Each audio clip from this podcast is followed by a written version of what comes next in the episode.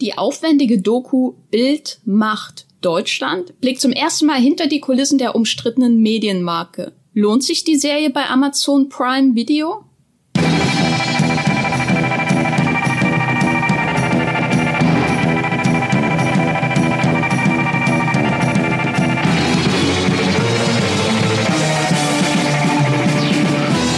Hallo und herzlich willkommen zu Streamgestöber, eurem Moviepilot-Podcast über alles, was man so in Deutschland streamen kann. Ihr könnt diesen Podcast natürlich auch abonnieren, dann verpasst ihr nämlich keine Folge, zum Beispiel bei Spotify, Apple Podcast und eurer liebsten Podcast-App. Diese Folge von Streamgestöber wird unterstützt von Amazon Prime Video und der neuen Doku-Serie Bild macht Deutschland. Diese Doku-Serie ist seit dem 18. Dezember für Kunden und Kundinnen in Deutschland, Österreich und der Schweiz bei Prime Video abrufbar und ihr könnt da jetzt schon alle sieben Folgen sehen. Wir möchten uns an dieser Stelle ganz recht herzlich ähm, bedanken für diese Unterstützung, denn das hilft uns gerade auch in diesen schwierigen Zeiten, dass wir Streamgestöber weitermachen können. Wir reden heute in diesem Podcast über diese Serie Bild macht Deutschland und für diesen ersten Teil dieses Podcasts habe ich mir meine Kollegen Max Wiesler und Hendrik Busch eingeladen, die sich diese Serie nämlich auch angeschaut haben. Hallo Max. Hallo. Hallo Hendrik. Hi. Und ich bin die Jenny Jecke, nicht, dass ich das noch vergesse hier. Wie geht's euch? Habt ihr jetzt schon die Bild abonniert? Noch nicht. Also ich habe mir tatsächlich am Montag eine Ausgabe gekauft, einfach nur um mal wieder so, so, so ein Exemplar in der Hand zu haben. Äh, ich hatte, also ich habe schon mal die Bild äh, angefasst, aber jetzt ich wirklich nach Jahren mal wieder überhaupt ein, äh, so, ein, so ein tägliches Printerzeugnis wollte ich mir mal wieder angucken. Und jetzt habe ich dieses, dieses riesige Blatt Papier hier auf meinem Schreibtisch liegen. Ich kann ja mal ein bisschen damit rascheln, damit es auch wirklich, ihr hört's, das ist die, das ist die Bildzeitung. Das hört man doch am Rascheln. Ja, das, oder? Ich höre die, die großen Buchstaben und Farben auf jeden Fall. Die Ausrufezeichen, ja. Ich habe mir erstmal vor allem die Online-Ausgabe angeschaut, weil ich da wirklich nicht jeden Tag ähm, drauf surfen, muss ich natürlich ähm, gestehen und mir auch so ein bisschen Bild live angeschaut. Wir haben also hier intensivst recherchiert. Wir haben nicht nur die Serie angeschaut, wir haben uns auch ein bisschen mit der Bild beschäftigt und damit ihr quasi ein vollständiges Bild dieser Bildserie, um es mal verkürzt zu sagen, erhaltet, haben wir diesen Podcast in zwei Hälften aufgeteilt. Der erste ist eine Diskussion. Lohnt sich diese Serie.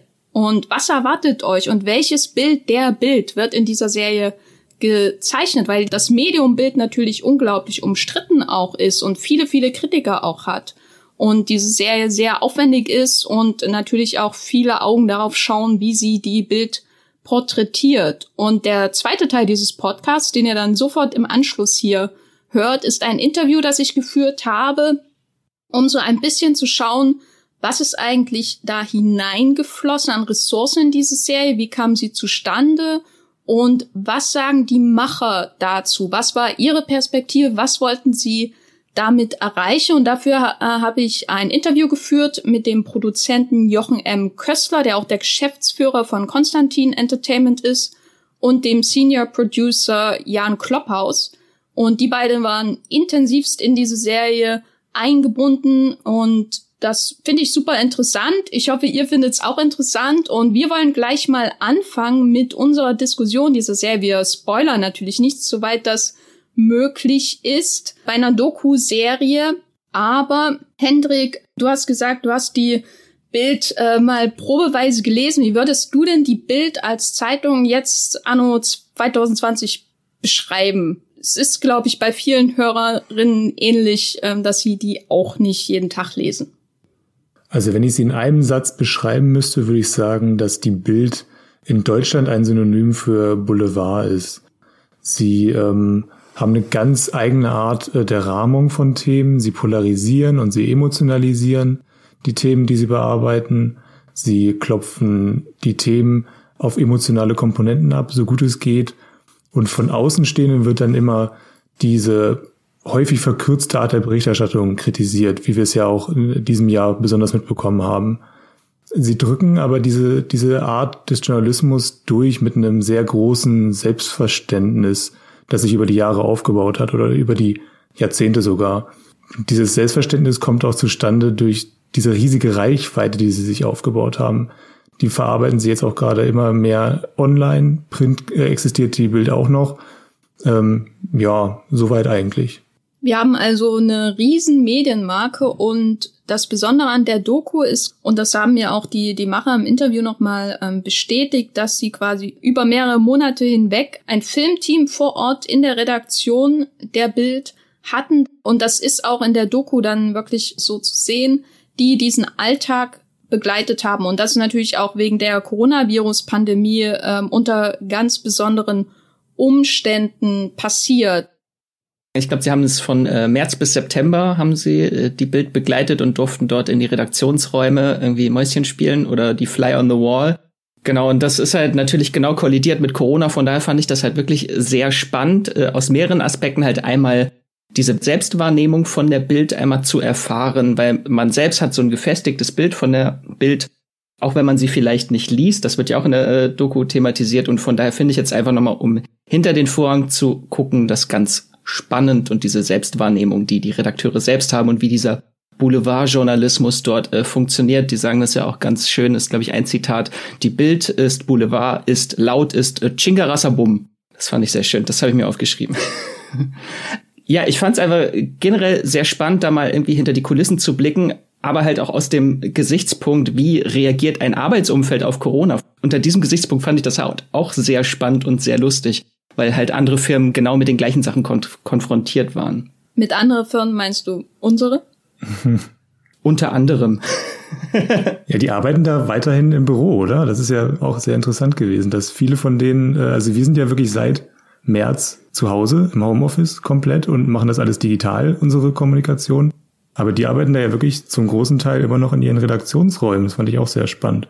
Max, hast du dich äh, denn äh, wiedergefunden in bestimmten Aspekten so des Arbeitsalltags in äh, Corona-Zeiten in dieser Doku?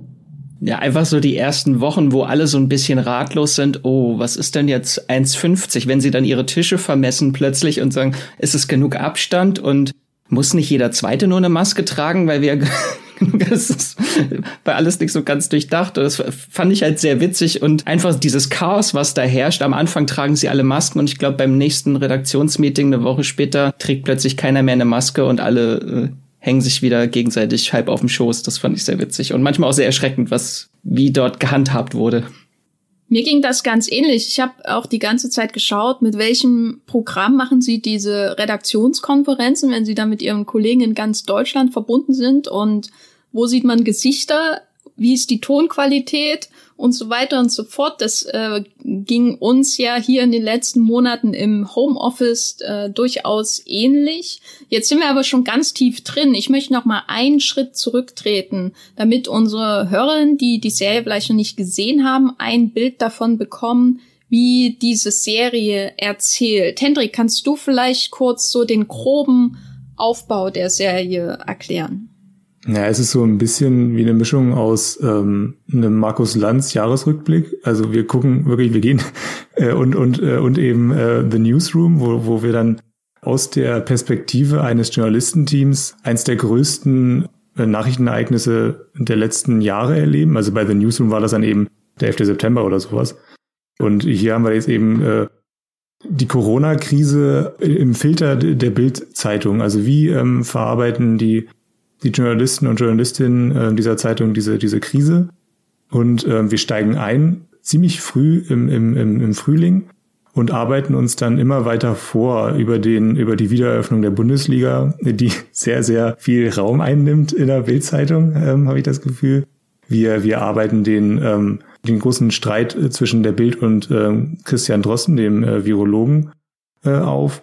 Und zwischendurch gibt's dann immer so kleine Episoden, aus dem, aus dem Journalistenalltag, wenn dann Paul Ronsheimer um die Welt reist und ähm, Krisengebiete besucht, äh, zum Beispiel äh, in Moria die Flüchtenden äh, befragt und sowas.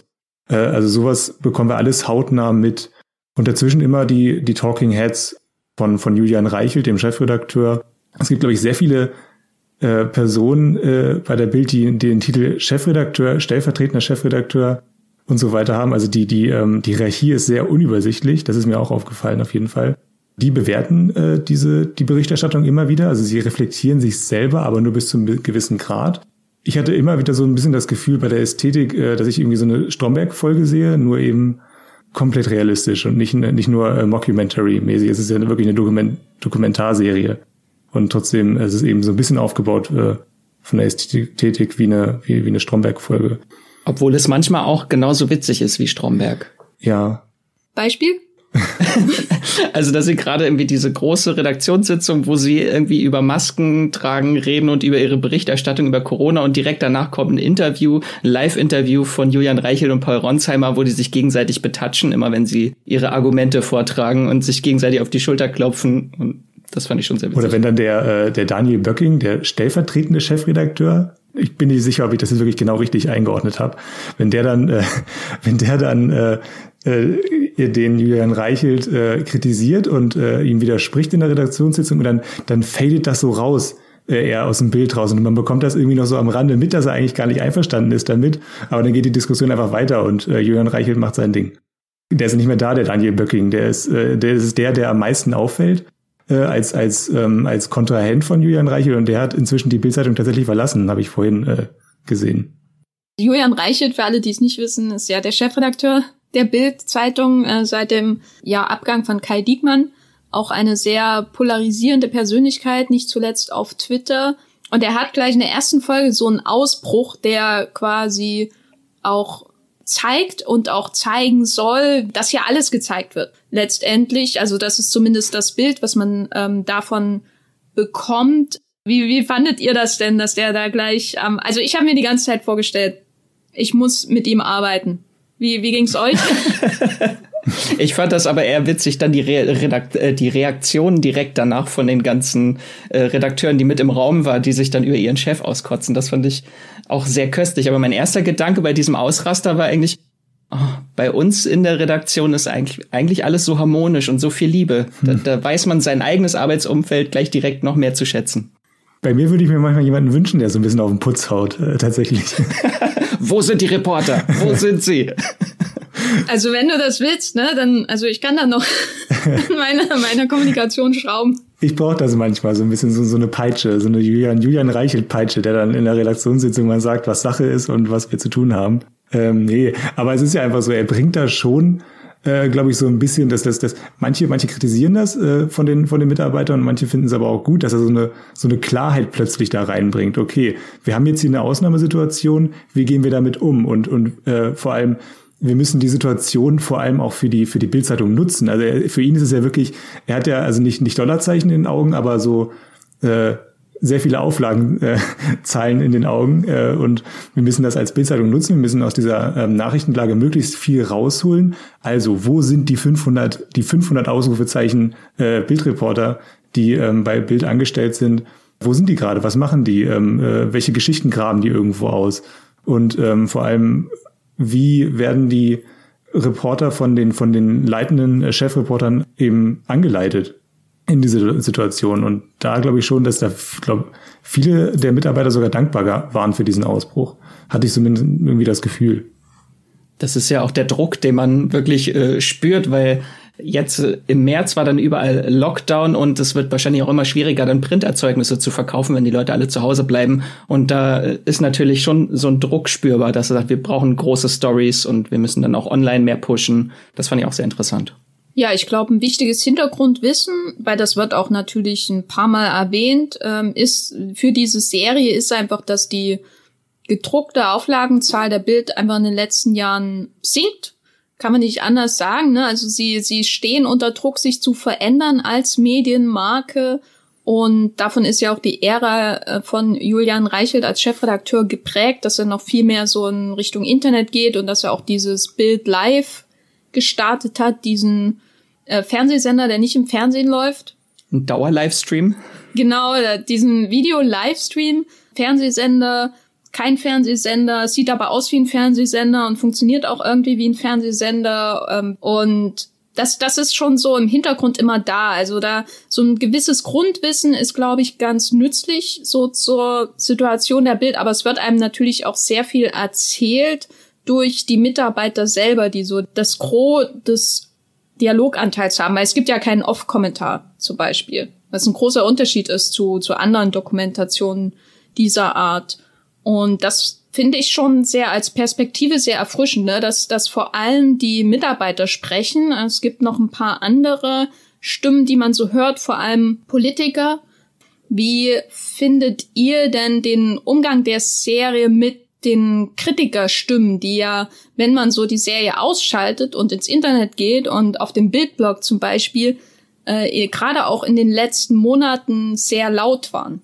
Äh, mich hat das gewundert tatsächlich, also dass äh, in Anführungszeichen nur Politiker äh, als Außenstehende zu Wort kamen. Das war ja einmal Paul Semiak von der CDU und Lars Klingbeil von der SPD, die dann äh, auch regelmäßig befragt wurden dazu, sich aber dann auch irgendwie so zurückgehalten haben mit Kritik. Also mir hätte so, ich hätte mir gewünscht, dass arrivierte ähm, Journalisten von der Konkurrenz, ähm, die das alles schon ein bisschen länger miterlebt haben, dass die das als aus so einer professionellen Außensicht beurteilen, die Berichterstattung von, von der Bild und die Herangehensweise von, von Bild an, an diese Themen, die ja, die ja einfach auch kritikwürdig ist, das muss man einfach so sagen. Und das ist, das ähm, wäre schon schön gewesen, dass das nicht einfach nur alles dasteht und dass wir nicht immer nur die, die Selbstreflexion der Bildzeitung haben, die dann ja immer auch auf so eine, so eine, so eine Wagenburg-Haltung hinausläuft. Wir werden von außen angegriffen, aber eigentlich machen wir alles richtig und äh, am Ende läuft alles darauf hinaus, dass wir unsere Reichweite damit steigern.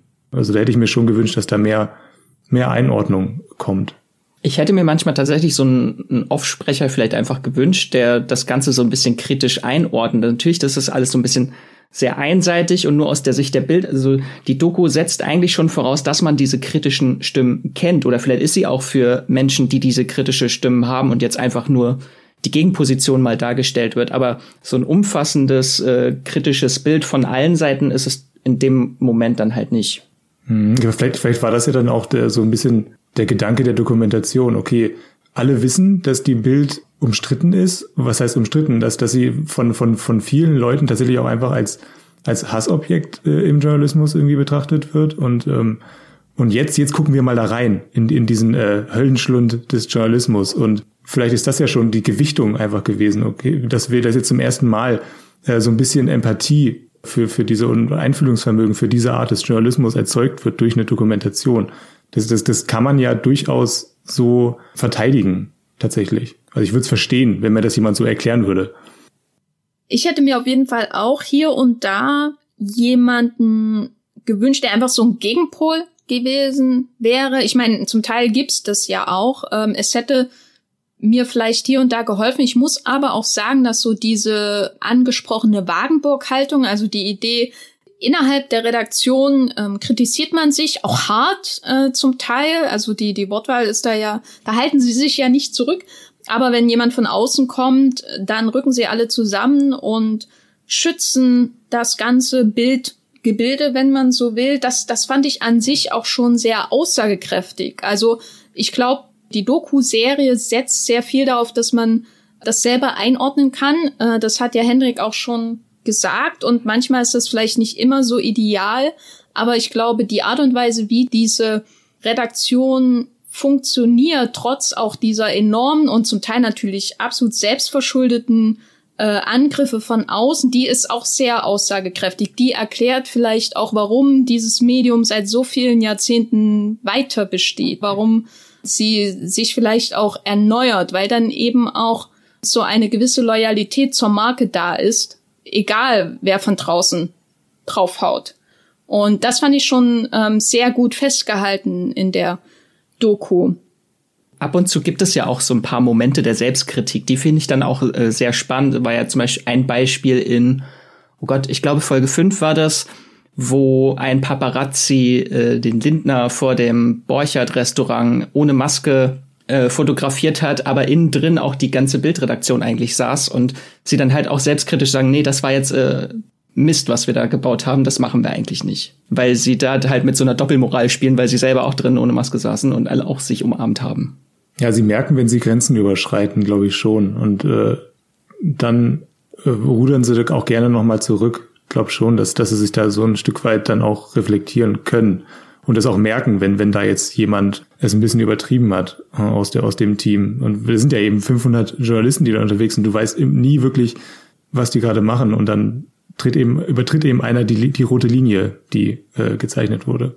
Aber von sowas leben, lebt dann, glaube ich, auch die Bild auch von so kleinen Skandalen. Also da, dann über, berichtet der Bildblock darüber und äh, dann ist die Bild schon wieder selber eine Schlagzeile im Grunde. Und dadurch, glaube ich, festigt sich diese, diese Marke auch immer weiter, dass immer wieder Angriffe von außen kommen und äh, sie dann weiter zusammenrücken können. Wieder schon recht spannend, diese, diese Dynamik. Einer der Höhepunkte, was das angeht, ist ja die sogenannte Causa Drosten, also die Frage, ob die Bild-Zeitung in der Corona-Krise eine gezielte Kampagne gegen den Virologen und Berater der Bundesregierung Christian Drosten gefahren hat. Und wie groß diese Krise war, zeigt sich in der Doku zum Beispiel auch daran, dass Karl Lauterbach, also Drostens Kollege, interviewt wurde, um das so ein bisschen einzuordnen. Wie habt ihr die Darstellung dieser hausgemachten Bildkrise in der Doku wahrgenommen? Es zieht sich, glaube ich, über zwei, mindestens zwei Folgen. Und das waren schon diese, diese Folgen, bei denen der Blutdruck bei mir am höchsten war. Weil ich, also ich habe die damals diesen Fall dann doch, den Christian Drosten-Fall dann doch sehr äh, intensiv verfolgt, äh, weil das bei Twitter halt auch wirklich das Thema über drei Tage hinweg war, wenn dann Christian Drosten dir das, das Mic droppt und sagt, ähm, ich habe Besseres zu tun. Das ist ja wirklich ein geflügeltes Wort inzwischen auch.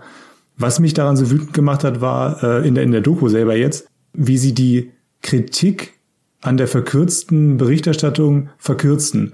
Also sie beschäftigen sich gar nicht damit, was da jetzt eigentlich an der, an der äh, Berichterstattung bemängelt wird, sondern sie gehen dann auf die, ähm, auf die Beleidigung, an die, an die wirklich schrecklichen Beleidigungen von, äh, von Philipp Piatow, der dieses Meinungsstück verfasst hat. Äh, da sind dann teilweise antisemitische Beleidigungen drin, die dann auch abgespielt werden in der Doku. Aber sie gehen nicht darauf ein, was jetzt wirklich das Problem an der Berichterstattung war, dass sie einfach die, die äh, Arbeit von Christian Drosten sehr verkürzt wiedergegeben haben. Es, es gab Kritik an, an dieser Studie, die dann auch ähm, äh, Thema in der Dokumentation ist. Aber das sind halt normale wissenschaftliche Vorgänge gewesen, wie sich dann später herausgestellt hat. Es kommt dann ja auch so eine, so eine, eine, eine Journalistin aus dem äh, Medizinressort zu, zu Wort, die sagt, sie wäre gerne eingebunden worden. Und da kritisiert sie ja wirklich ganz kurz ähm, auch wirklich Rechercheabläufe und ähm, Kommunikationsabläufe innerhalb der Bild. Das hätte ja alles besser laufen können, wenn sie einmal ganz kurz nachgefragt hätten bei der Journalistin. Ähm, und äh, da vielleicht äh, nach, einer, nach einem weiteren Einblick gefragt hätten. Aber das tun sie eben nicht. Vielleicht auch, weil sie die verkürzte Berichterstattung haben wollen. Und dann, dann aber trotzdem lernen wir dann eben so eine Journalistin aus dem Medizinressort nochmal ganz kurz kennen. Was dann auch ein sehr spannender Einblick nochmal war in die Hierarchie. Ich fand es eher interessant, wie einfach nur dargestellt wurde, dass es zwei wirklich verhärtete Fronten sind. Das gab halt überhaupt gar keinen keine kritische Auseinandersetzung mehr damit, was überhaupt passiert ist oder eine Einsicht, sondern es war einfach nur verhärtete Fronten und dass der eine Redakteur dann sagt, so, äh, Drosten schadet meiner Gesundheit, ich fange jetzt wieder an zu rauchen, weil das alles so stressig ist. Äh, da hatte ich auch äh, äh, Bluthochdruck in der Folge. Stichwort Rauchen. Gab es denn in der Serie, sage ich mal, Figuren, die euch besonders in Erinnerung geblieben sind, weil ich muss sagen, außer Julian Reichelt ähm, kannte ich vorher eigentlich keinen. Ich glaube, der Ronsheimer wurde hier und da mal irgendwie in meine Timeline getweetet, aber generell folge ich Bildreporter nicht bei Twitter. Und insofern war ich da mit einem komplett neuen Figurenensemble, wenn man äh, mit der, der Sprache von fiktionalen Serien ähm, hier sprechen will, konfrontiert und musste mich da erstmal zurechtfinden. Äh, hattet ihr irgendwelche personellen Highlights in, in Bildmacht Deutschland? Ich hatte zwei Highlights, weil ich kannte eigentlich so, hatte mit gar keinem von den äh, Redakteuren und Chefredakteuren bisher so wirklich Berührungspunkte. Und da ist natürlich einmal halt Julian Reichelt und der heimliche Star der Doku, den möchte ich aber vorher nochmal erwähnen, ist der Paternoster-Aufzug in der Produktion. Oh ja. das ist ein, wirklich ein eigener Charakter. Also ich weiß gar nicht, wer das war. Das war irgendein Fußballer. Da habe ich es ja wieder so mit Namen, der dann auch äh, aus diesem Fahrstuhl fast rausgefallen ist. Äh, köstlich, dieser Aufzug. Ja. Bei mir war es auch das Rauchen von, von Julian Reichelt. Also es, es gibt ja dieses, es gibt ja dieses Emoji, dieses, dieses Smoke-Emoji bei, bei Twitter und er ist die Verkörperung dieses Emojis. Also wenn er dann sagt, ganz am Anfang in der, Do in der Dokumentation, das ist, das ist unsere Job Description und dann zieht er wirklich so genüsslich an seiner Zigarette und das, und dann ist der Schnitt, das ist eine so dermaßen coole Einstellung, aber gleichzeitig irgendwie abstoßend, weil es so schmierig ist. Also es ist sehr, sehr weit drüber. Und in, in dem Moment wird, äh, wird Julian Reichelt wirklich zu einer fast wirklich schon zu einer, zu einer fiktionalen Serienfigur, weil sie so, weil er so überhöht ist in dem Moment. Und sich, glaube ich, auch in dem Moment sehr seiner selbst bewusst war und wie er sich darstellt. Das war wirklich der Moment, wo er, wo er sich selber genossen hat, in dieser Dokumentation zu sein und der Chefredakteur der reichweitenstärksten Zeitung in Europa zu sein. Also da hat er sich, glaube ich, sehr drüber gefreut. Es gab, glaube ich, keinen einzigen Moment in der Serie, wo er nicht irgendwas zwischen den Zähnen hat. Entweder eine Zigarette oder war immer irgendwas am Naschen. Aber sein Büro ist ja auch schon ein eigener Charakter für sich. Also das war wirklich äh, auch eines meiner Highlights. Wenn wir jetzt mal so quasi das Ganze betrachten, als wäre es eine fiktionale Serie, war das wirklich äh, so eine Repräsentation unserer chaotischen Welt, dieses Büro. Ich habe noch nie ein so unaufgeräumtes Büro gesehen. Überall äh, stehen offene Getränke direkt neben offenen Steckdosen, Mehrfachsteckdosen, die alle über den Tisch verteilt sind. Also es ist ein pures äh, Chaos und äh, auch immer sehr schön im Hintergrund sieht man immer die Schnapsbar und seine Pritsche, wo er dann anscheinend auch lebt in seinem Büro. Also es ist herrlich, dieses Büro. Ja, der, der ähm, Kriegsberichterstatter, der ist noch irgendwie da, ne, in dem Bild Büro, habe ich das Gefühl. Also es wirkt so, als könnte er auch in seinem Zelt irgendwo in sonst wo ähm, hausen. Äh, der Julian Reichelt, ich hatte auch manchmal das Gefühl, dass, oder ich war mir manchmal unsicher, macht er das jetzt, weil er es immer macht, oder macht er es jetzt, weil die Kamera da ist? Mhm. Oder hört er sich auch gern sprechen, wenn die Kamera da ist? Das fand ich auch super interessant, weil er eben auch wirklich zu einer zu einer Serienfigur wird, an der man sich ja auch reiben soll. Äh, und das macht die Serie, glaube ich, auch so spannend. Also man schau hat so Teile, die einem vielleicht auch etwas, sage ich mal, unbefriedigend zurücklassen, weil eben hier und da eine Perspektive fehlt, die den Kontext bereichert hätte. Und dann geht man wieder zurück zu Julian Reichelt und er hält einem auch ähm, oft bei der Stange, einfach weil er eine Rampensau ist. wenn man sich diese Doku anguckt und denkt, das sind Serienfiguren, ist er halt wirklich so die prägnanteste Serienfigur oder der beste Böse Serienbösewicht in diesem Jahr. Er hat mich tatsächlich öfter ein bisschen an Cersei Lannister erinnert, der oben in seinem Bergfried haust und äh, Wein gegen Zigaretten austauscht. Und sein Paul Ronsheimer hatte manchmal so ein bisschen mich an äh, Grima Schlangzunge erinnert, der dann immer sich so ein bisschen an ihn so ranschmeichelt und ihm irgendwie was Tolles erzählt, was, was gerade alles ganz toll funktioniert hat. Oder wenn Trump Jr. ihn retweetet hat und sie dann ganz äh, diabolisch quasi schon fast grinsen dabei und sich ins Fäustchen lachen. Das ist das Bild der Serie, ne? Wenn sie, wenn die beiden an ihrem Redaktionstisch sitzen und auf ihren Handys rumscrollen, dann irgendwie sich das gegenseitig dann kommentieren, was, was da jetzt gerade passiert ist. Ja, Aber ja, ja, eigentlich sind sie nur auf ihr, auf ihren Smartphone-Bildschirm fokussiert. Ja, Julian Reichelt und Paul Ronsheimer, das ist schon ein dynamisches Duo, das dynamische Duo äh, dieser Serie. Habt ihr denn über diese beiden ähm, Hauptfiguren, wenn man so will, hinaus noch Überraschungen in dieser Serie erlebt, Dinge, mit denen ihr gar nicht gerechnet hattet? Vielleicht nicht überrascht, aber beeindruckt hat mich dann doch, also die, die Leidenschaft, mit der Journalismus betrieben wird. Äh, also man, man muss die Art des Journalismus nicht mögen, aber, aber ähm, die Leidenschaft dahinter ist und die Energie, die ist schon beeindruckend gewesen. Also wie sie äh, versuchen, neue Formen des Journalismus zu finden, wie sie eben dieses, dieses Studio aufbauen mittendrin in diesem riesigen Axel, Springer Gebäude, wie auch so eine gewisse, ein gewisser Drang zur Improvisation da ist und ständig neu auf, auf, auf äußere Impulse zu reagieren. Das fand ich schon sehr spannend. Also alles, was sie machen, machen sie dann wirklich mit Überzeugung. Wie gesagt, man muss es nicht mögen, was sie machen, aber das, das vibriert. Also diese, diese, diese Redaktion, da ist immer irgendwie, irgendwie Energie da. Und einfach diese Vielseitigkeit, die auch äh, diese Redaktion an den Tag legt, also die verschiedenen Ressorts, die man kennenlernt mit den Polizeireportern und Politreportern, einfach, das sind einfach so viele Themengebiete, die aufgemacht werden. Oder diese Causa Teikönig, die immer mal wieder eingespielt wird, die fand ich auch sehr witzig. Also einfach so, wie umfangreich der Journalismus da betrieben wird, finde ich halt auch sehr. Da hätte ich mir übrigens eine Einordnung auch gewünscht. Was ist, was, was, was, was, was war das für ein Teikönig? Ich habe das nie, das, das habe ich überhaupt nicht mitbekommen. Diese, diesen, diesen Fall Teikönig in. Du hast den Teikönig nicht mitbekommen, obwohl der in so vielen Folgen relevant ist?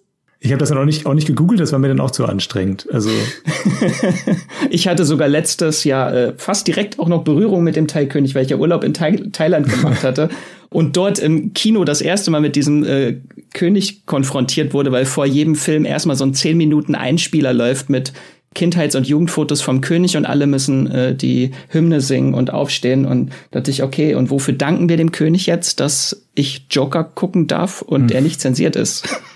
Ja, also ich habe den Thai-König gleich gegoogelt. Ich habe sehr viel gegoogelt während der Serie. Ich habe mich da intensivst äh, über die thailändische Monarchie weitergebildet und fand es da auch interessant und das, das unterstützt ja auch nochmal, was, was Henry gesagt hat, wie, wie intensiv die an so einer Story auch dranbleiben. Ne? Also das ist ja quasi der Beat, äh, wie man im Englischen sagen würde, von dem einen Reporter, das ist sein Thema. Er macht natürlich eine andere Sache, aber hier der Thai-König und dann ähm, schafft es, glaube ich, auch die Doku durch ihren chronologischen Aufbau, also da sie eben Monat eins anfängt und dann eben mehrere Monate lang die Arbeit begleitet, so ein Bild davon zu geben, wie intensiv das ist und wie diese Stories dann immer wieder so aufgegriffen werden, auch in der Zeitung und wie sich vielleicht auch was verändert. Das ist ja auch ein Thema, was, was, was angesprochen wird. Was verändert die Bild eigentlich selbst durch ihre Berichterstattung. Ja, mich haben vor allem auch wirklich die Arbeitseinblicke so überrascht, weil als ich ähm, oder oder vielleicht auch bestätigt, was ich im Studium gelernt habe, weil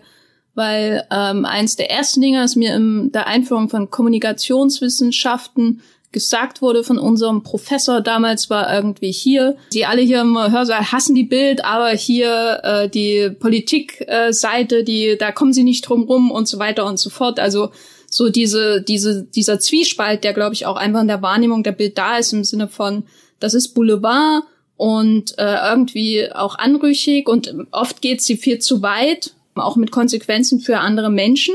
Gleichzeitig hat man aber eben auch oft viel Wahrheit in der Berichterstattung. Und das ist auch sowas, was mir so ein ständiges Gefühl von Zwiespalt äh, äh gegeben hat, während ich es geschaut habe. Weil einerseits dachte ich, oh, ist die Bild, und andererseits dachte ich, hm, ist die Bild, interessant.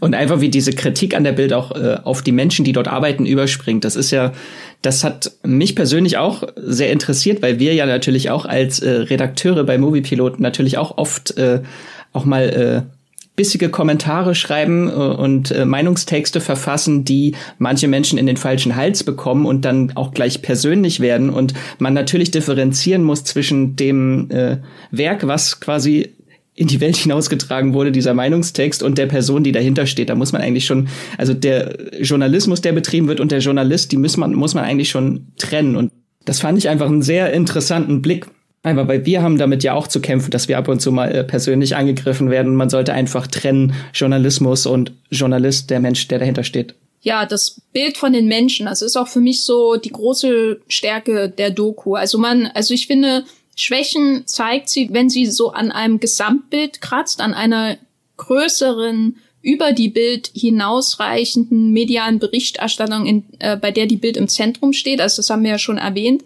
Ich würde sagen, da gerät das Konzept so ein bisschen an seine Grenzen. Da lohnt es sich, sich auch nochmal zu informieren, was denn wirklich ähm, andere Seiten gesagt haben äh, in diesen Debatten, um wirklich ein vollständiges Bild zu bekommen. Das ist nicht die, das Ziel der Dokumentation und das merkt man eben auch. Aber der, die Stärke ist wirklich, wenn wenn es um die Menschen geht, die da arbeiten, um die Kritikkultur, um die teils zynischen Reaktionen äh, auf die Kritik von außen vielleicht auch und natürlich, wenn es um so den professionellen Aspekt des Ganzen geht. Wie wird da eigentlich gearbeitet? Wie viele Menschen arbeiten da?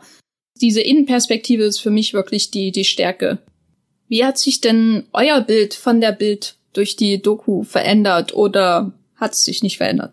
Boah, ich würde sagen, das bleibt gleich tatsächlich. Also, also ich habe jetzt hier gerade wirklich, wie gesagt, diese diese diese Bildzeitung vor mir liegen und die sieht auch noch genauso aus wie vor zehn Jahren, als ich die als äh, bei einem Nebenjob äh, lag die dann immer rum äh, in dem Café. Ähm, also sieht noch genauso aus und ich glaube, ich habe irgendwie jetzt immer noch immer noch dieses dieses Gefühl von von einer harten Marke, die auch gar nicht groß daran arbeitet, sich irgendwie zu verbessern oder sich selbst zu reflektieren. Und das ist immer noch so ein Punkt, der mich stört an, an dieser Zeitung. Also dass es immer noch recht rücksichtslos ist häufig, dass es dann doch äh, immer irgendwie darum geht, über die Grenzen auch bewusst hinauszugehen, um dann irgendwie eine, die vermeintliche Stimme des Volkes abzubilden. Da ist dann immer noch bei mir so, so, so, so, ein, so ein Anflug von Ekel dann dabei. Wenn ich jetzt, wenn ich jetzt zum Beispiel auf die Zeitung drauf gucke und sehe, ähm, Superstar Jorin ähm, Evelyn Bodecki und dann das Zitat Sex ist super für den Popo und dann auf der anderen, auf der nächsten Seite, auf der nächsten Seite geht's dann um, um ernste Themen. Also äh, die, also diese Gestaltung äh, von der Zeitung, die ist irgendwie immer noch gleich, dasselbe, dasselbe wie vor, vor zehn Jahren und ja, schade, dass noch so Journalismus betrieben wird, teilweise. Ich würde jetzt auch sagen, mein äh, Bild von der Bild oder vom Boulevard und äh, Sensationsjournalismus hat sich nicht äh, verändert. Also seit ich äh, in der Schule damals im Deutschunterricht die verlorene Ehre der Katharina Blum gelesen habe, hat sich habe ich keine Bild mehr gelesen, äh, aber trotzdem hat sie mich auch meine Jugend äh, lang doch sehr begleitet die Bild, weil mein Vater natürlich äh, mein Vater liest täglich Bild. Ich glaube aber auch damals nur wegen dem Sportteil und der nackten Frauen auf der Titelseite. Die gibt's ja mittlerweile nicht mehr und bei meinem Vater war das immer ganz witzig, weil er liest dann immer eine Tageszeitung und danach äh, erzählt er erstmal alles, was er gelesen hat. Von daher habe ich indirekt eigentlich schon immer alles mitbekommen, was die Bild geschrieben hat. Er erzählt es dann, als ob er es selbst erfahren hat. Das ist auch sehr witzig.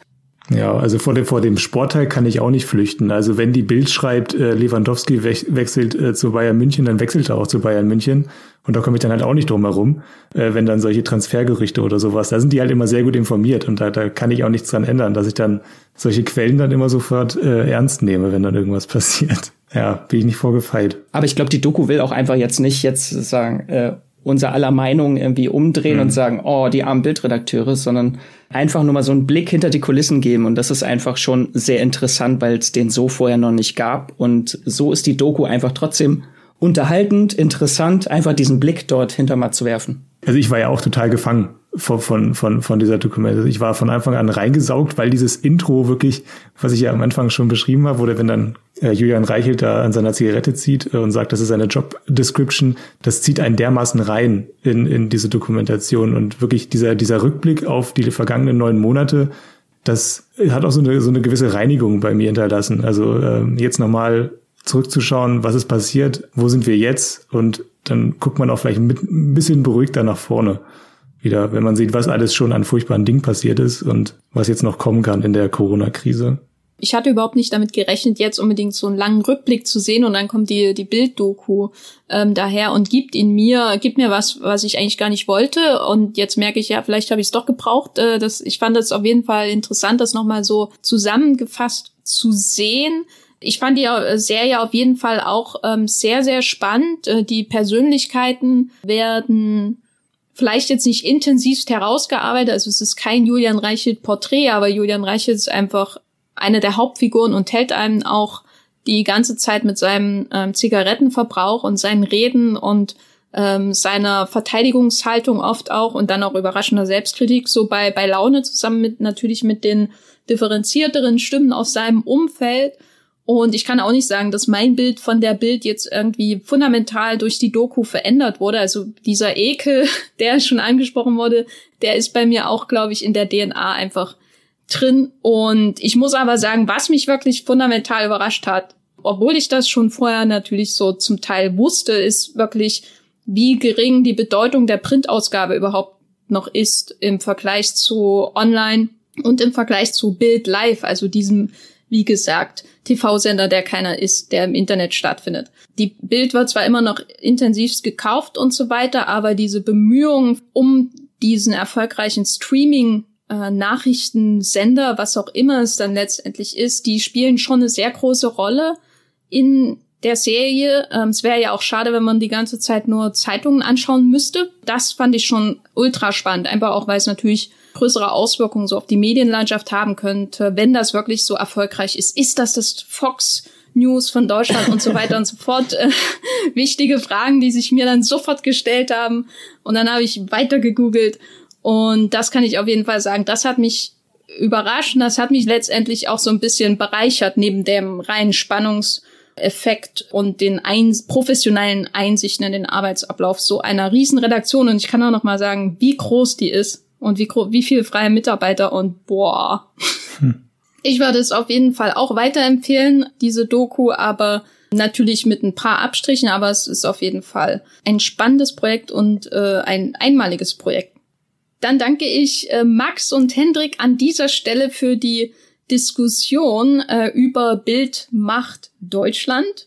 Was die Macher zur äh, sagen wir mal, neutralen Perspektive dieser Serie zu sagen haben, was ihre Haltung zur Bild ist und auch im äh, Vorfeld war, ob sie sich verändert hat und wie aufwendig die Umsetzung äh, der Serie ist, ist jetzt Thema der zweiten Hälfte dieses Podcasts. Ich habe nämlich, wie gesagt, äh, mit zwei Menschen gesprochen, die intensiv an dem Projekt gearbeitet haben.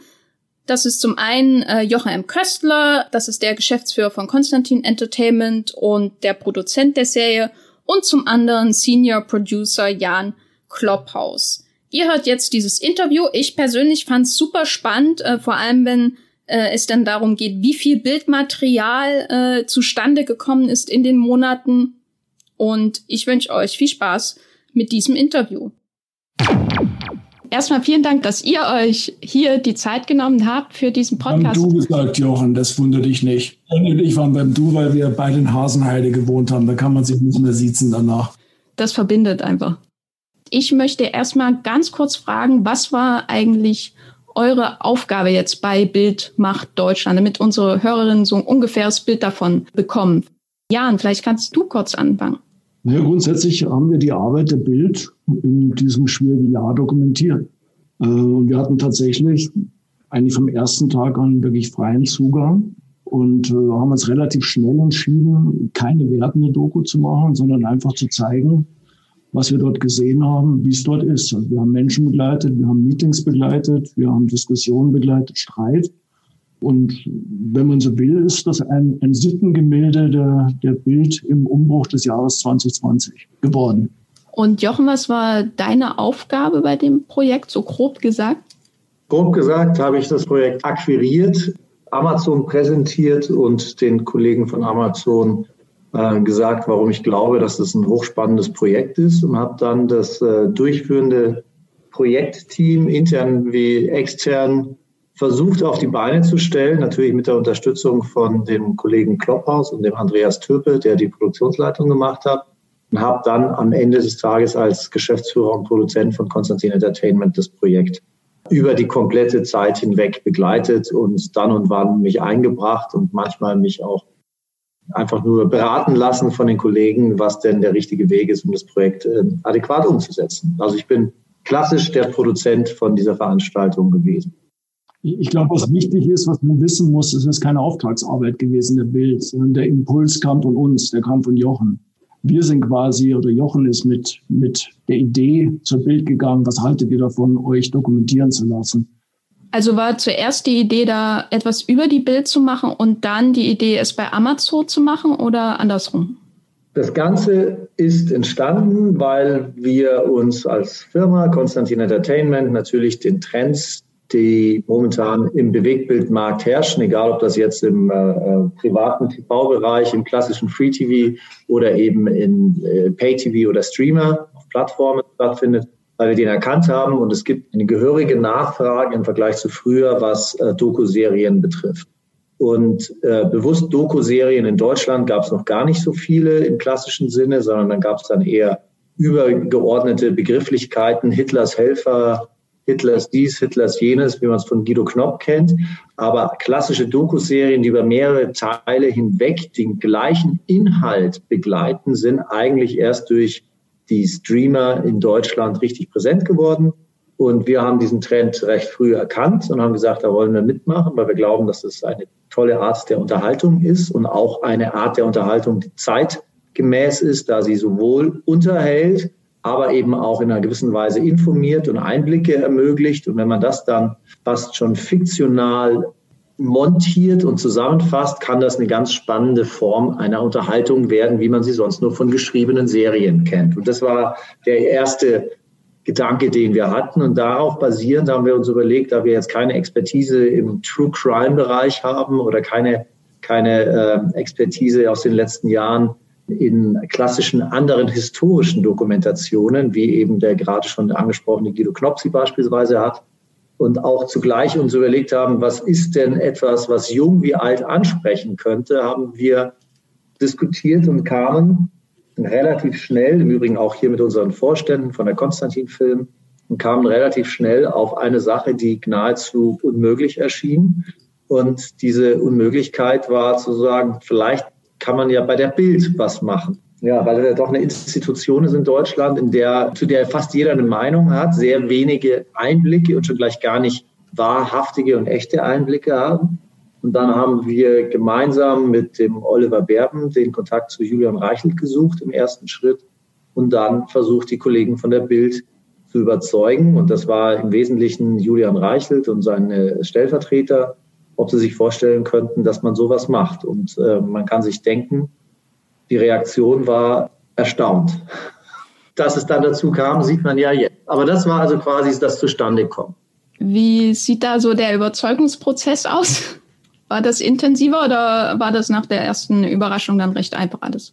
Äh, nachdem wir also diese Idee hatten und ähm, dort hinfuhren, um uns darüber zu unterhalten, ob es eine Möglichkeit gäbe, war das eine recht angeregte, aber ziemlich kurze Diskussion, die ähm, Julian Reichelt mehr oder weniger mit den Worten beendete, hier geht es manchmal zu, das müsste man einfach, das müsste man vielleicht mal verfilmen. Und ähm, so war die Überzeugungsarbeit relativ leicht, da er durchaus die Faszination, die Magie, aber auch die andere Seite der, der Bildzeitung weiß und es für ihn sicherlich auch eine Möglichkeit war, sich zu öffnen, die Räumlichkeiten zu öffnen, das Produkt zu öffnen und zu zeigen, wie sie arbeiten, weil es einfach auch tatsächlich objektiv interessant und spannend ist. Und äh, wir haben dann einen Testdreh im Herbst 2018 gemacht. Und anhand des Testdrehs haben wir immer wieder an den überlegt, wie könnte man das produzieren, was müsste man machen, um es zu produzieren, was sind die Rahmenbedingungen. Und damit bin ich dann zu potenziellen Kandidaten äh, gelaufen und habe versucht, die zu überzeugen, habe mich aber natürlich zuerst anhand des gerade eben geschilderten potenziellen Abnehmerkreises ähm, an Amazon gewandt, weil ich dachte, das sei für die ähm, und auch deren Zielgruppe am interessantesten tatsächlich. Und so war es dann auch, dass die die ersten waren, die gesagt haben, das finden sie spannend. Und dann haben wir darauf weiterentwickelt, hatten mehrere Termine. Das war relativ aufwendiger Abstimmungsprozess. Und im Rahmen dieses Abstimmungsprozesses mit Bild, mit uns, mit Amazon kam es dann im Herbst letzten Jahres, also fast ein Jahr später, zu der Einigung, dass wir das Ganze machen wollen und äh, machen werden. Und dann fingen die Vorbereitungen der Produktion an, sodass wir dann im, im Winter 2020 mit den Dreharbeiten beginnen konnten. Also es ist, ähm, um das vielleicht abschließend nochmal zu sagen, es war unsere Idee, die Faszination des Unmögliche möglich machen, weil es erschien mir damals unmöglich, aber nicht so tollkühn, dass ich dachte, es sei völlig unmöglich und völlig ausgeschlossen gepaart mit der Bereitschaft auf Seiten der Bild, sich da zu öffnen, was die fundamentale Grundbedingung war, um das überhaupt zu machen, weil wenn man nur die Hälfte zeigen darf, dann muss ich es nicht machen. Und dann mit der Überzeugung äh, von Amazon, dass hier was rauskommen kann, was ja völlig ergebnisoffen war, denn wir konnten ja nicht in die Zukunft gucken, wir konnten ja nicht schreiben, wir konnten nur sagen, wir haben da den Zugang und anhand dieses Zugangs musste ich die Menschen überzeugen, das zu beauftragen. Und da kann man sich vorstellen, äh, wenn ich heute in ein Restaurant gehe und sage, hier, ich hätte gerne äh, das Gericht mit Omelette Surprise, Menü Surprise und weiß nicht, was ich bekomme, da muss man sehr viel Vertrauen in den Koch haben, dass da was Vernünftiges rauskommt. Eine Frage an Jan, weil du ja auch öfter vor Ort warst. Was waren denn, bevor es wirklich losging, so deine persönlichen Ziele, wie du daran gegangen bist und was wolltest du damit umsetzen in der Umsetzung des Unmöglichen, um mal das Wort zu verwenden? Naja, ich denke mal, mir geht's wie mit den meisten Leuten. Man, man liest die Bild, man braucht die Bild, man schätzt sie nicht wirklich. Das kann ich durchaus von mir aus so sagen. Ich bin kein, kein Bildleser, aber ich gehöre nicht zu den Bildhassern. Ich weiß, dass ich den Journalist brauche, weil sie einfach gut informiert sind. Und so gesehen war unser Team relativ offen. Also wir, wir waren einfach wirklich interessiert, was sitzen da für Menschen. Ich komme auch aus einer Generation, die die ganzen alten Geschichten kennt. Das ist ein komisches Gefühl, wenn du in die Rudi-Dutschke-Straße gehst und du weißt, welchen Bezug der äh, Bild gerade bei den Studentenunruhen hatte. Das ist ein seltsames Gefühl gewesen, tatsächlich. Also wir sind eigentlich wirklich insofern ohne Plan gegangen, weil uns Corona einen kompletten Strich durch die Rechnung gemacht. Wir haben die ersten Wochen haben wir eigentlich intensiv erstmal Kontakte gemacht. Also es ist keineswegs so, dass Julian Reichelt die, die Persönlichkeitsrechte seiner Mitarbeiter einfach an uns abtreten konnte.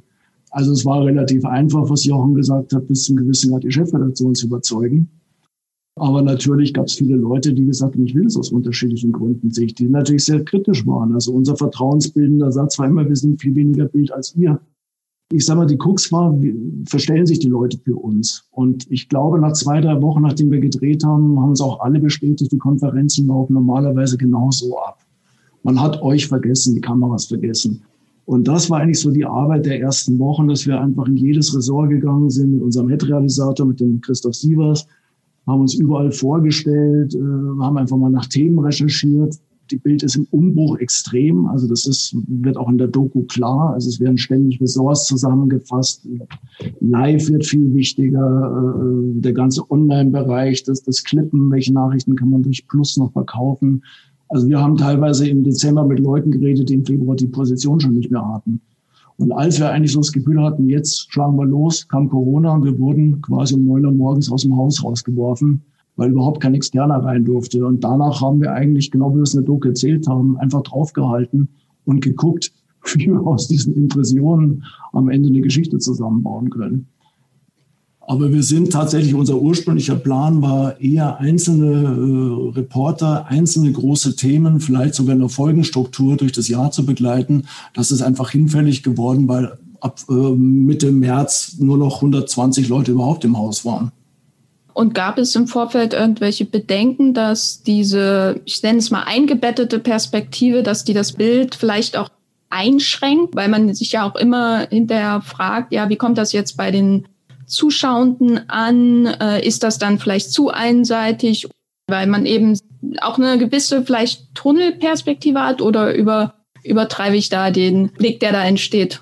Wir haben uns äh, versucht, nicht, auch, auch wenn es die Zeit geschrieben hat, wir haben uns nicht als Embedded Journalists gesehen, sondern wir haben uns eher als Chronisten gesehen. Das heißt, äh, bei aller Höflichkeit, und es ist ein sehr positives Arbeitsklima tatsächlich bei der Bild gewesen, also ich war da zum Teil wirklich überrascht, trotz dieses ganzen Drucks, den die haben, wussten alle immer, wir, wir sind keiner von ihnen. Und das, das war auch klar. Aber ein gewisses Vertrauen gehört dazu. Und selbstverständlich haben die Leute auch off the record Sachen gesagt, wo sich auch darauf verlassen konnten, dass die nicht in die Doku einflussen. Das war für uns einfach wichtig, um Themen mitzubekommen deswegen glaube ich schon, wir haben ein sehr echtes Bild tatsächlich gezeigt, wie dort gearbeitet wird.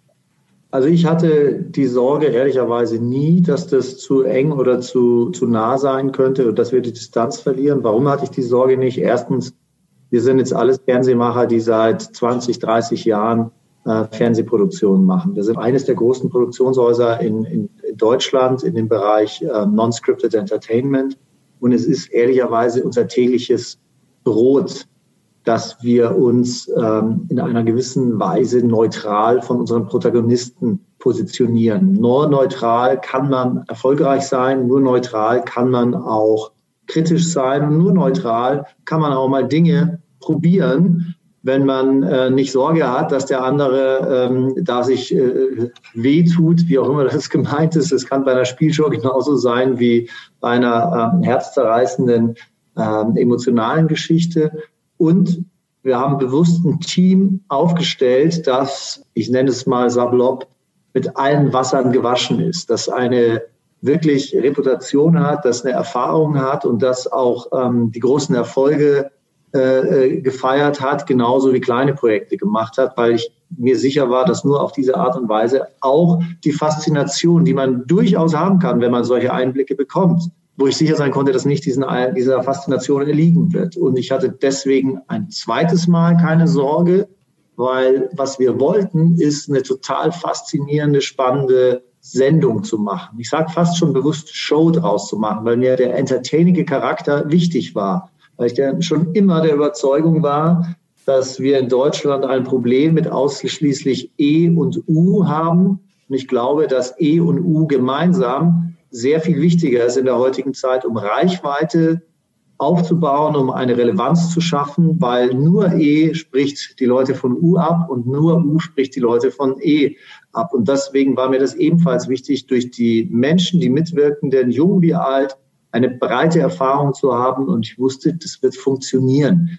Dass wir interne selbstverständlich interne Kontrollmechanismen eingeführt haben, dass wir unterschiedliches Feedback eingeholt haben, innerhalb der Firma Ausschnitte gezeigt haben, die uns gesagt haben, oder oh, seid ihr aber ein bisschen zu nah dran oder was erwartet ihr denn, äh, wenn ihr was von der Bild hört? Wo uns Mitarbeiter sagen und Kollegen sagen, wir würden gerne dieses oder jenes sehen. Das haben wir schon gemacht und durch diese Schutzmechanismen, aber auch durch externe Beratung von Menschen, die eigentlich aus einem anderen Fachbereich kommen, wollten wir sicherstellen, dass wir zum einen distanziert genug bleiben und zum anderen durch die Auswahl der Mitarbeiter trotzdem die Sicherheit bekommen, dass wir nah ran dürfen. Weil jeder Mensch kann sich vorstellen, wenn er in seinem Alltag, den er seit Jahren macht, plötzlich immer eine Kamera an der Nase hat und Menschen, die er nicht leiden kann, dann wird er einen nicht daran teilhaben lassen.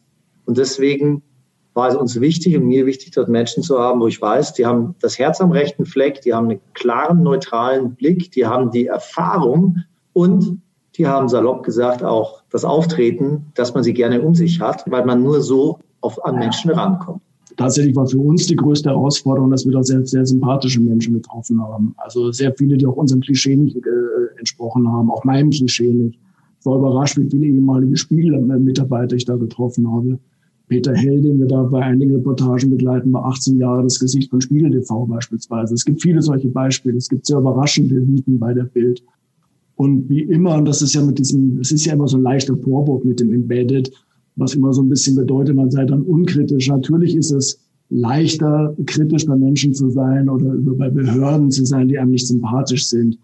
Wir haben das tatsächlich ganz gut hingekriegt, äh, äh, wirklich auch den Abstand zu halten. Aber es gab auch bei uns lange Diskussionen, müssen wir diese kritische Haltung von uns äh, noch klarer machen? Müssen wir einen Aufsprecher einsetzen, der allen nochmal erklärt, wie kritisch sind wir eigentlich?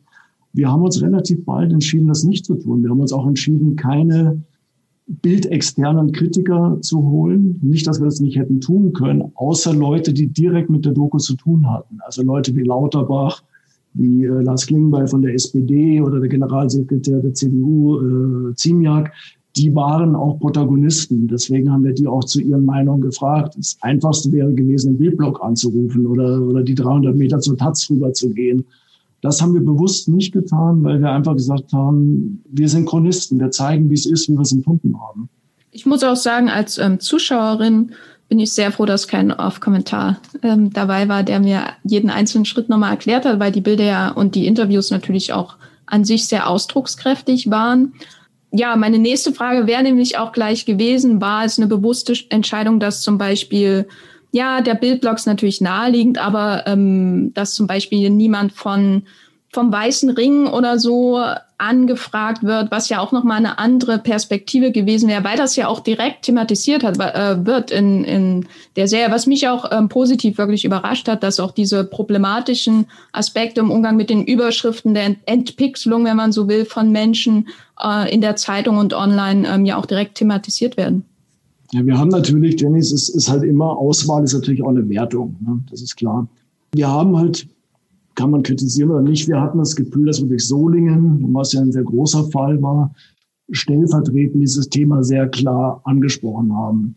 Ähm, bei Solingen hat sich dann die Frage mit dem weißen Ring nicht gestellt. Es wurde zwar dieses Jahr war auch mal ein falsches Opfer, das ist richtig, aber da haben wir dann, wir haben uns halt für einen Fall entschieden. Das ist genauso, wie wir in der Ukraine waren, aber nicht in Belarus waren sonst hätte es so, so Ungleichgewicht gegeben. Das war so ein bisschen der Hintergrund. Wir haben das nicht weggelassen, weil wir das Thema nicht wichtig fanden, sondern weil wir so das Gefühl hatten, in der Gewichtung ist das ausgewogen. Wir haben übrigens selbstverständlich äh, den Kollegen Christian Drosten, glaube ich, 20 Mal angefragt, über die unterschiedlichsten Kanäle, auch über Karl Lauterbach, der mit ihm privat sehr gut ist und der eigentlich auch ein Wort für uns eingelegt hat. Ich kann aber auch verstehen, dass der er ist halt einfach ein Wissenschaftler und äh, er ist kein Showmensch, dass der irgendwann auch die Nase voll hatte und vielleicht auch uns ein bisschen misstraut hat.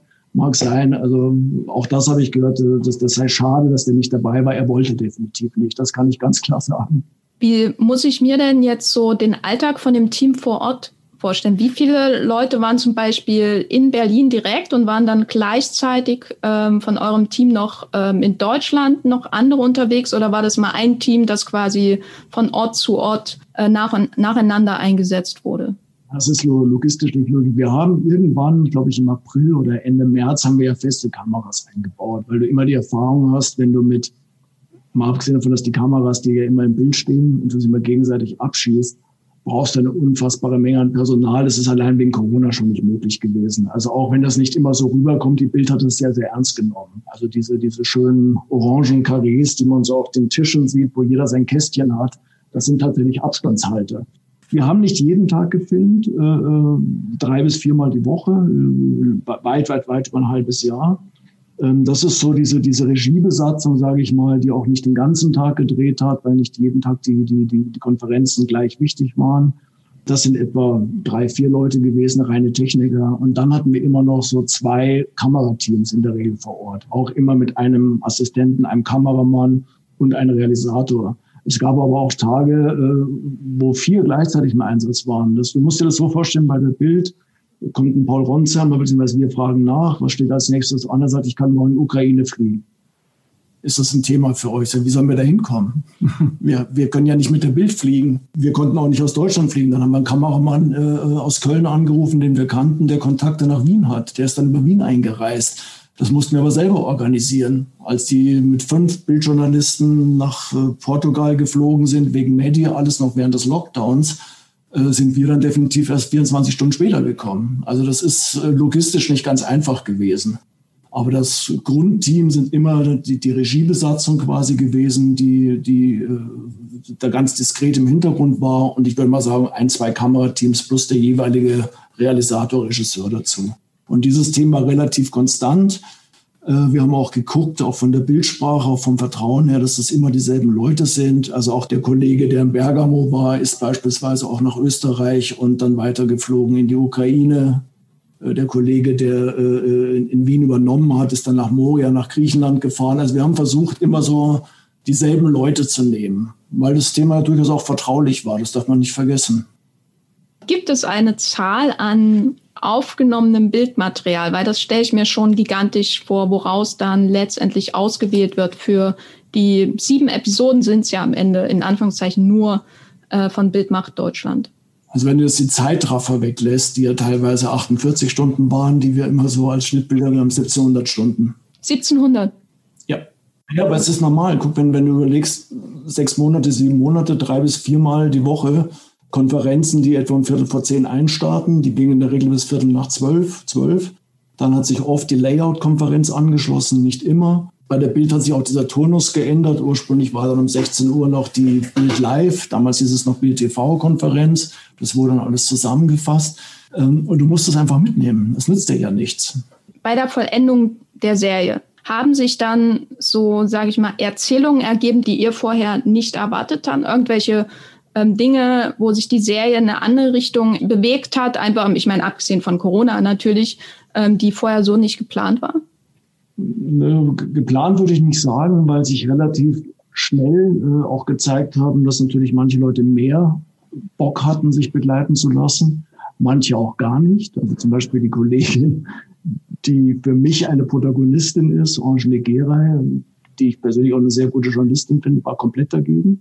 Die musste wirklich überzeugt werden da ist das Vertrauen erst gewachsen. Mit der haben wir dann am Ende auch aufgehört. Das ist die, die auf der äh, Querdenken-Demo ist. Du merkst, ihr Verhalten ist wesentlich weniger distanziert uns gegenüber, als es beispielsweise in Heinsberg war. Auch das muss man ernst nehmen. Also die Bildjournalisten haben uns keineswegs als embedded und damit ja auch irgendwie Freunde, zahnlose Tiger wahrgenommen. Und die haben schon immer sehr darauf gewartet, was kommt und was sagen sie wenn du so willst, hat es ein Vertrauen gegeben, was sich geändert hat, dass man sich gegenseitig respektiert hat, dass man relativ klar gesagt hat, wenn, wenn euch im Eifer des Gefechtes etwas rausrutscht, was aus dem Zusammenhang gerissen wirklich gefährlich sein könnte, dann sollen sie es sofort sagen. Das ist sehr selten vorgekommen, das kam manchmal vor. Umgekehrt war aber auch, dass sie sich dann sicher sein konnten, wenn sie so einen Wunsch haben, dann respektieren wir das und wir diskutieren wir drüber. Und das hat sehr fair funktioniert. Also die Bild hat in keinster Weise Einfluss auf das genommen, was wir gezeigt haben, sondern es war immer ein klares Bekenntnis, äh, sagt das sofort, wenn, wenn, wenn wir etwas äh, sagen, wenn ihr etwas gesagt habt, was schwierig ist, oder schweigt. Und da haben wir uns auch drin gehalten. Und wenn du so willst, letzter Satz, äh, äh was überraschend war, ist, wie schnell dieses Medium, was ja normalerweise darauf lauert, auf genau diese kleinen Aussätze, auf diese kleinen Geschichten, um selbst eine Schlagzeile draus zu machen, wie offen sie uns gegenüber letztendlich waren. Das war tatsächlich für mich bis zuletzt überraschend.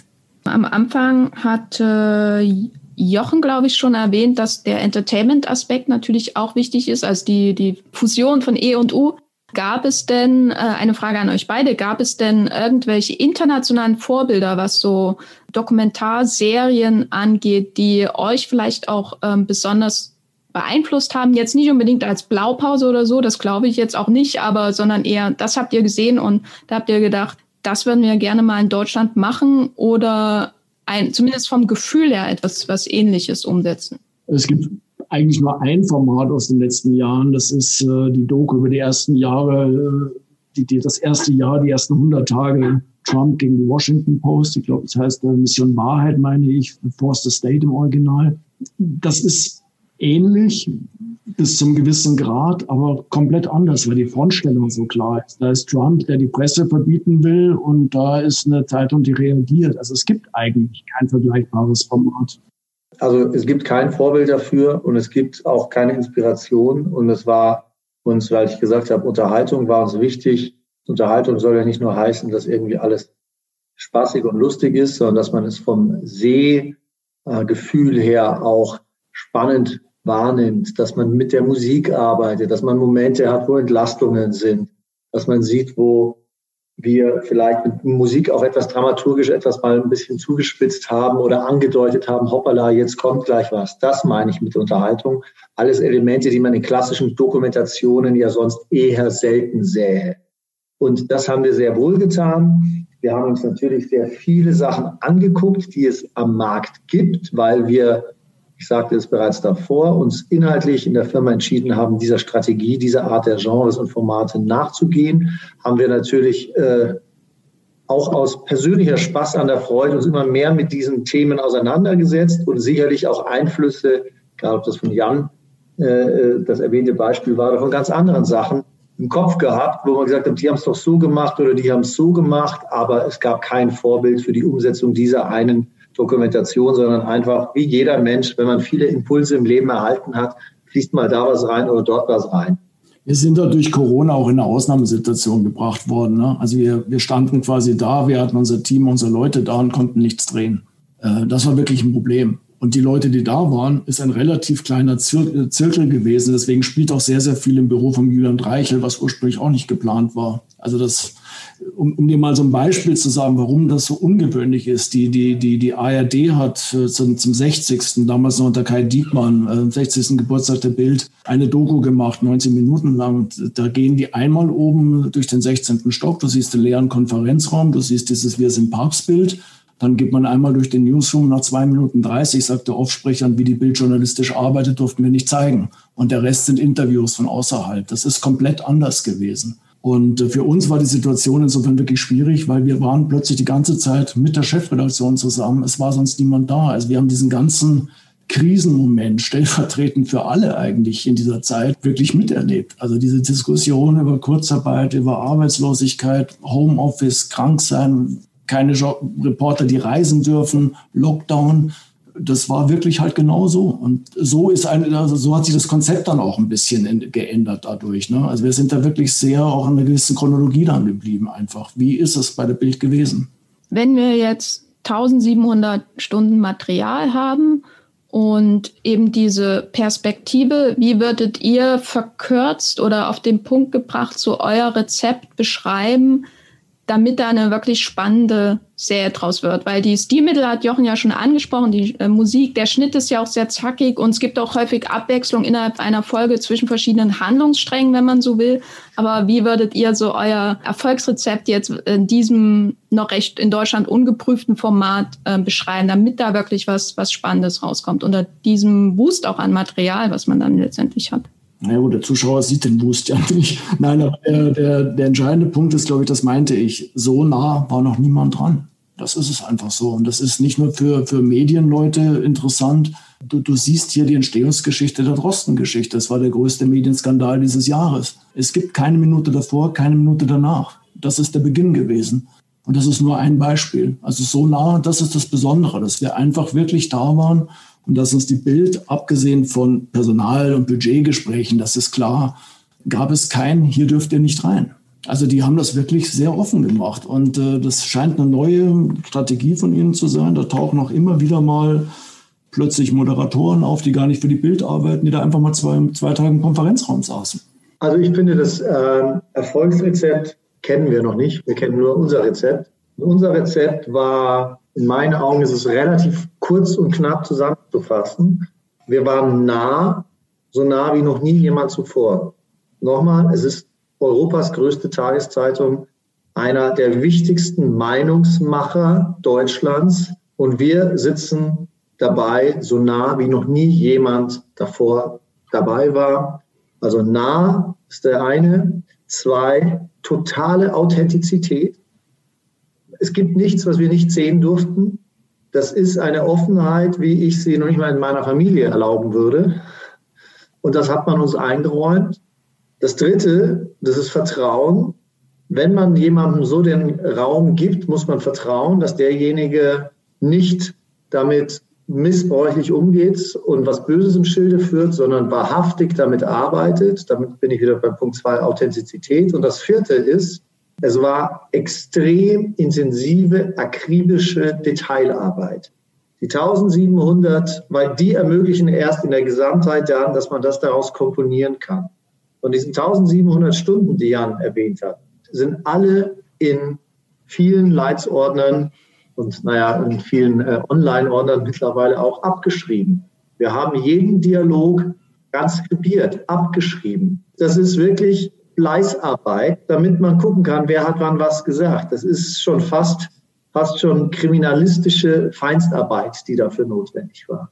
Und diese vier Sachen, glaube ich, führen dazu, dass es dann das geworden ist. Ob es erfolgreich ist, wissen wir danach. Aber wir wissen jetzt schon, dass das, was wir erlebt haben, gesehen haben, wahrhaftig, nah und ähm, authentisch sowie vor allen Dingen eben sehr, sehr akribisch aufbereitet wurde. Wir wollten jetzt nicht die, die, die Crime-Hopper sein, nur die großen Themen, sondern wir haben bewusst auch Themen genommen. Sieht das in Folge 7, Axel Lier, ähm, der einfach zum 13. Mal sich jetzt schon Nächte um die, um die Ohren gehauen hat und es passierte nichts. Natürlich hätten wir immer wieder sagen können, naja, wir, wir drehen jetzt so lange, bis was passiert. Aber er sagte halt, das ist seit einem Dreivierteljahr ist das so. Und deswegen fanden wir das authentisch. Also wir haben oft auch, auch Albernheiten auf. Die, man sieht es oft in Reaktionen, wenn Julian Reichelt Witze macht. Und manche Leute reagieren darauf, manche nicht. Also wir haben uns bewusst auch für ein bisschen für die Banalitäten des Alltags entschieden, auch die zu zeigen. Deswegen ist das ein sehr authentisches Bild. Und du, du siehst ja auch, man kriegt das ja auch mit. Das, grundsätzlich stehen die Leute hinter ihrer Zeitschrift. Das merkt man sehr, tatsächlich. Das ist so. Aber es wird dennoch, wie in jedem Unternehmen und bei der Bild vielleicht sogar noch ein bisschen heftiger als woanders, auch interne Kritik geäußert. Es gibt dort eine Gesprächskultur. Natürlich entscheidet einer am Ende. Ist wahrscheinlich in jedem großen Unternehmen so. Aber äh, auch diese Diskussionen, die sind offen geführt worden. Also es ist nicht so, dass uns jemand unten im Vertrauen was gesagt hat, was er sich nicht im 16. Stock zu wiederholen getraut hätte vielleicht mit Herzklopfen, aber er hat es getan. Und, und das ist das, was wir gesehen haben. Ich kann es halt nicht schlechter darstellen, als es war.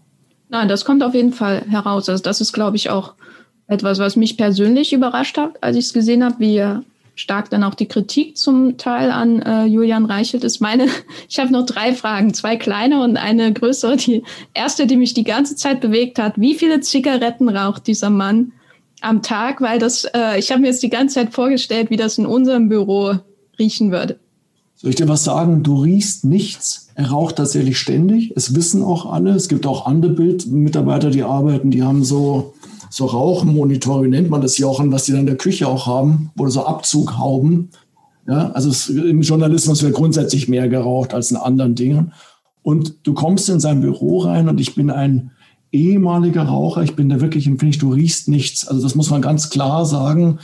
Äh, der hat da so starke äh, äh, Ventilatoren oder was. Er würde auch, wenn seine Leute sagen würden, hör auf, würde er auch aufhören, wenn es könnte. Aber es ist jetzt nicht so, dass du in eine verqualmte Bude reinkommst. Das, ich weiß, das kommt so rüber, ist aber nicht so. Das ist wirklich, du gehst in dieses Büro rein, du riechst nichts. Das war manchmal 4D-Fernsehen für mich persönlich, als ich es geschaut habe die große, mittelgroße Frage, wie hat sich eure Haltung zur Bild durch die Erfahrung gewandelt? Ich habe insofern, glaube ich, wie viele in den Medien, weiß nicht, wie es dir geht, vor der Bild immer so einen gewissen Respekt gehabt. Ich mag sie nicht. Das ist, viele Kritik ist äh, Boulevard, müssen wir auch sagen. Boulevardjournalismus ist, wird immer gleichzusetzen mit dem, was Boulevard macht, äh, was die Bild macht. Das ist halt ein anderes Genre. Das mag man oder mag man nicht. Ich fand dieses Beispiel sehr schön, was der Peter Tiede, immerhin ja der Chefreporter Politik, gesagt hat. Äh, die Bild ist Chinchara Chapung, die Marching Band, die die Breschen schlägt. Danach kommt mit etwas Abstand die Süddeutschen äh, mit der Geige und ganz am Ende mit der Harfe die, die, die FAZ. Da ist was dran. Wenn du normalen Bildartikel liest, liest er sich nicht sehr viel anders als, als ein normaler Artikel. Es ist diese schreiende, immer anklagend wirkende große Überschrift. Mein Gefühl mit der Bild war vorher immer, in der Regel, wenn sie was schreiben, ist was dran. Also das war mein Gefühl. Ich persönlich äh, habe immer so für mich das Gefühl gehabt, muss man an allem, was brennt, auch immer ein, ein Streichholz hinhalten. Das ist das, was die Bild definitiv tut. Das tut Boulevardjournalismus. War jetzt eher nicht überrascht, dass dort keine Monster arbeiten, wie das Frau Rossetti vom CDF ja sagt. Und diese Kritik wird kommen. Die werden wir hören von den Bildhatern. Ich war überrascht, wie viele ernsthafte Journalisten die wirklich methodisch arbeiten, die sauber arbeiten, die durchaus Berufsethos haben, äh, wie, wie ernst und wie offen diskutiert wurde und äh, äh, wie sehr sie auch ihren Beruf lieben. Das hat mich am meisten überrascht, muss ich ganz ehrlich sagen. Und da rede ich jetzt bewusst auch von den normalen Leuten, die dort arbeiten, von diesen 12, 13, 1400. Das sind ja nicht so wenige. Also so gesehen hat sich, hat sich mein Bild tatsächlich äh, bis zum gewissen Grad positiv äh, entwickelt. Vor allen Dingen, was, was die Professionalität dieser ganzen Truppe anbetrifft, ja. Also bei mir ist es etwas äh, äh, weniger wandelnd. Ich fand die Bild schon immer ganz spannend. Ich fand sie auch ganz häufig doof, habe mich aber ähm, in erster Linie um den Sportbereich gekümmert. Der Sport und Boulevard, die letzte Seite, weil alles andere und die erste Seite natürlich der Titel, weil man da mal wusste, so was ist jetzt gerade Thema. Aber ich fand sie als Leser ehrlich gesagt nie so spannend. Sport, eigentlich kaufe ich die Bild und gucke direkt den Sportteil. So. Und auch die letzte Seite und die erste Seite nehme ich so mit.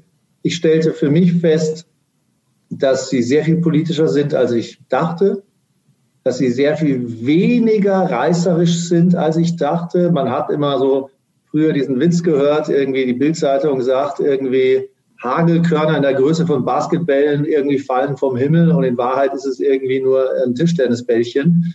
Und ich konnte tatsächlich in kaum einem der Fälle derartige Übertreibungen, nicht in kaum, in keinem einzigen Fall derartige Übertreibungen irgendwo erkennen, wie ich aufgewachsen bin, bei Eltern, die die Bild nicht cool fanden, konnte ich überhaupt nicht nachvollziehen. Ich konnte auch, wenn man jetzt gerade diesen Beitrag in der ARD sieht, wo die Kollegen ich weiß nicht, was war es eigentlich? Dieses Ehrensenf oder wer hat da gerade diesen, diesen Gag, äh, diesen, diesen Clip gemacht über die Bildzeitung? Ach so, das war äh, dieses äh, Browser-Ballett, ja, das war die ARD. Konnte, konnte ich auch nicht teilen, aber jetzt nochmal zurückkommen, wie hat sich mein Bild geändert?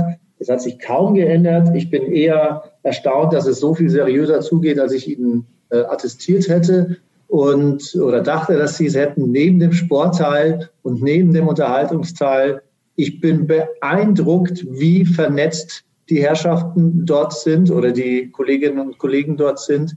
Wenn, wie Jan sagt, die Bildzeitung was schreibt, ist in der Regel immer was Wahres dran. Das hat mich auch nachhaltig beeindruckt. Und es gab einen Fall, der mich persönlich besonders beeindruckt hat. Wenn die Bild etwas auf die Zeitung packt, etwas nach oben hieft, dann haben sie eine Durchschlagskraft wie kaum ein anderer. Und damit können sie auch und tun es auch, Gutes bewirken.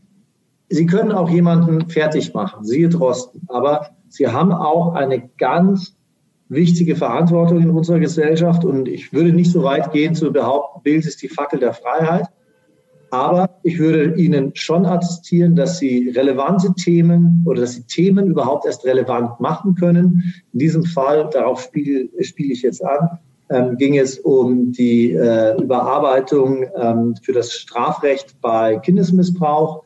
Und das ist nicht zuletzt auch, wie man in der Doku sieht, durch die Bildzeitung überhaupt erst zu einem Thema geworden, so schnell umgesetzt worden.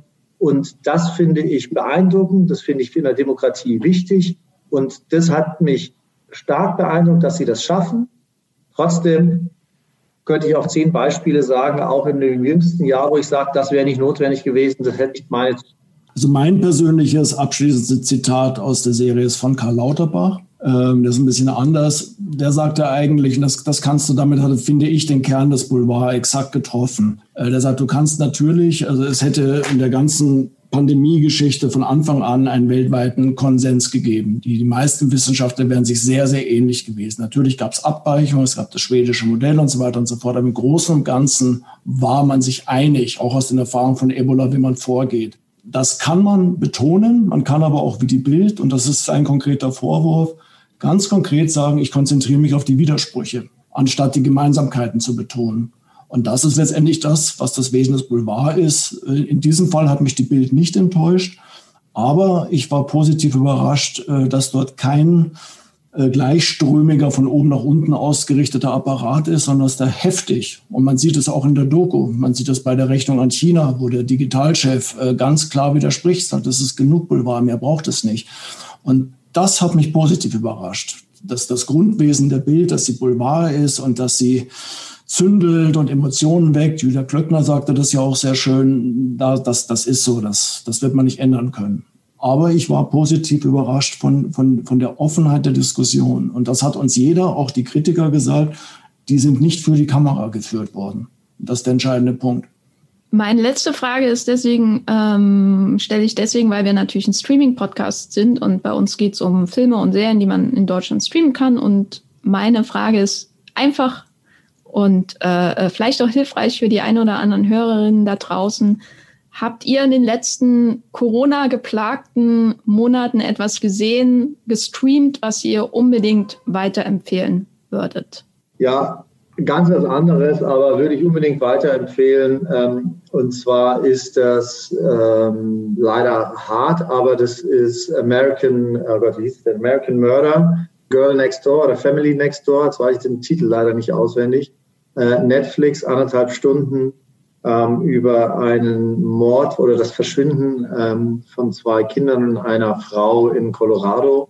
Das fand ich unfassbar äh, mitreißend und würde es deswegen empfehlen, weil ich es außerordentlich gut von der Machart finde und weil ich es auf der anderen Seite hochgradig spannend finde, wie man so einen Fall nahezu ausschließlich aus Social Media Beiträgen, die jemand selbst gepostet hat, erzählen kann. Und zu guter Letzt, ähm, weil es eine Wendung gibt, die ich erschütternd, aber dennoch ähm, spannend finde. Und das Zweite, auch wenn ich da sehr, sehr, sehr weit zurückblicken muss, aber manche Leute brauchen länger, um das äh, was Spannendes rauszufinden. Ich gehörte zu denen. Für mich eine der beeindruckendsten Dokumentationen, die ich jemals in meinem Leben gesehen habe, ähm, ist aber schon sechs oder sieben Jahre alt und ich weiß auch gar nicht, ob sie momentan läuft, ist Searching for Sugar Man. Ich habe tatsächlich auch, äh, ich bin großer Fußballfan ähm, und ähm, ich habe mir tatsächlich zu Beginn des Lockdowns nochmal Thunderland Till I Die angeguckt. Und das hat mich wirklich berührt. Ich bin West Ham United Mitglied, frag mich nicht warum, ist so. Äh, das ist so für mich das, was Faszination Fußball ist. Das sind nicht die Millionengagen, das sind die Fans, das sind Fahrer, auch, auch wenn ich es ein bisschen übertrieben finde, die eine Messe halten, damit der Verein nicht absteigt. Das hat mich sehr beeindruckt. Und die zweite äh, Geschichte ist Angriff auf Paris gewesen. Das fand ich wirklich in der Balance von der Spannung und der Emotionalität der Überlebenden unfassbar stark. Vielen Dank für die Tipps. Und vor allem natürlich vielen Dank, dass ihr euch hier die Zeit genommen habt für diesen Podcast und ähm, vielen Dank auch für das angenehme Gespräch und die Einblicke. Und ich bin immer noch beeindruckt von 1700 Stunden Material. Ja, aber Quantität macht es nicht. Dankeschön. Gerne. Danke. Tschüss. Tschüss. Nun haben wir ein umfassendes Bild dieser Bild Serie hier gezeichnet im Podcast. Ich hoffe, ihr fandet es interessant, ihr fandet unsere Diskussion interessant und natürlich auch die Aussagen der Macher von Bild macht Deutschland. Ich möchte an dieser Stelle nochmal Bild macht Deutschland und Amazon Prime Video für die Unterstützung dieses Podcasts danken. Ihr könnt alle Folgen dieser Serie seit dem 18. Dezember bei Amazon Prime Video schauen. Und ich danke euch ganz recht herzlich fürs Zuhören und wir hören uns beim nächsten Mal. Streamt was Schönes. Das war die neue Folge Streamgestöber. Abonniert uns bei Spotify, Apple und der Podcast-App eures Vertrauens und wir freuen uns auch ganz besonders über eure Bewertung. Die Musik wurde aufgenommen und produziert von Tomatenplatten. Feedback und Wünsche gehen an podcast.movieplot.de. Wie ihr mit eurer Sprachnachricht im Podcast landet, erfahrt ihr in den Show Notes und unter www.movieplot.de slash podcast.